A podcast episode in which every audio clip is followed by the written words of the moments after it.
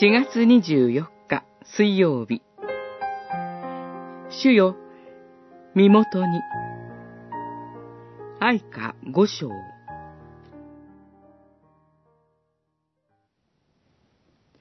主よ、あなたはとこしえにいまし。世々に続く御座にいます方。なぜいつまでも私たちを忘れ、果てしなく見捨てておかれるのですか。主よ、身元に立ち返らせてください。私たちは立ち返ります。私たちの日々を新しくして、昔のようにしてください。五章、十九節から二十一節。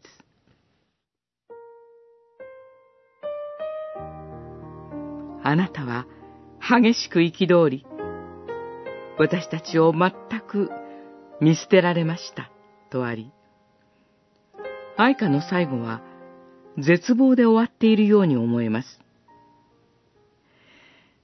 けれども、愛花は祈りに始まり、祈りに終わっています。契約の恵みに頼るほか、すべての望みは断たれました。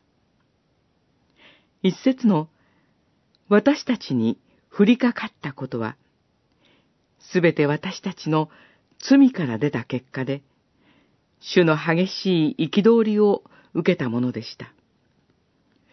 それでもイスラエルの民は、あなたの神、主のもとに立ち返り、私が今日命じる通り、あなたの子らと共に、心を尽くし、魂を尽くして、御声に聞き従うならば、という契約の言葉に期待しています。新明記三十章二節この契約により頼むとき、最後の嘆きの言葉は、私の神よ、私の神よ、なぜ私をお見捨てになるのか、というメシア詩篇に重なってきます。主イエスが叫ばれた十字架の言葉は、詩篇22編のメシア予言の成就でありました。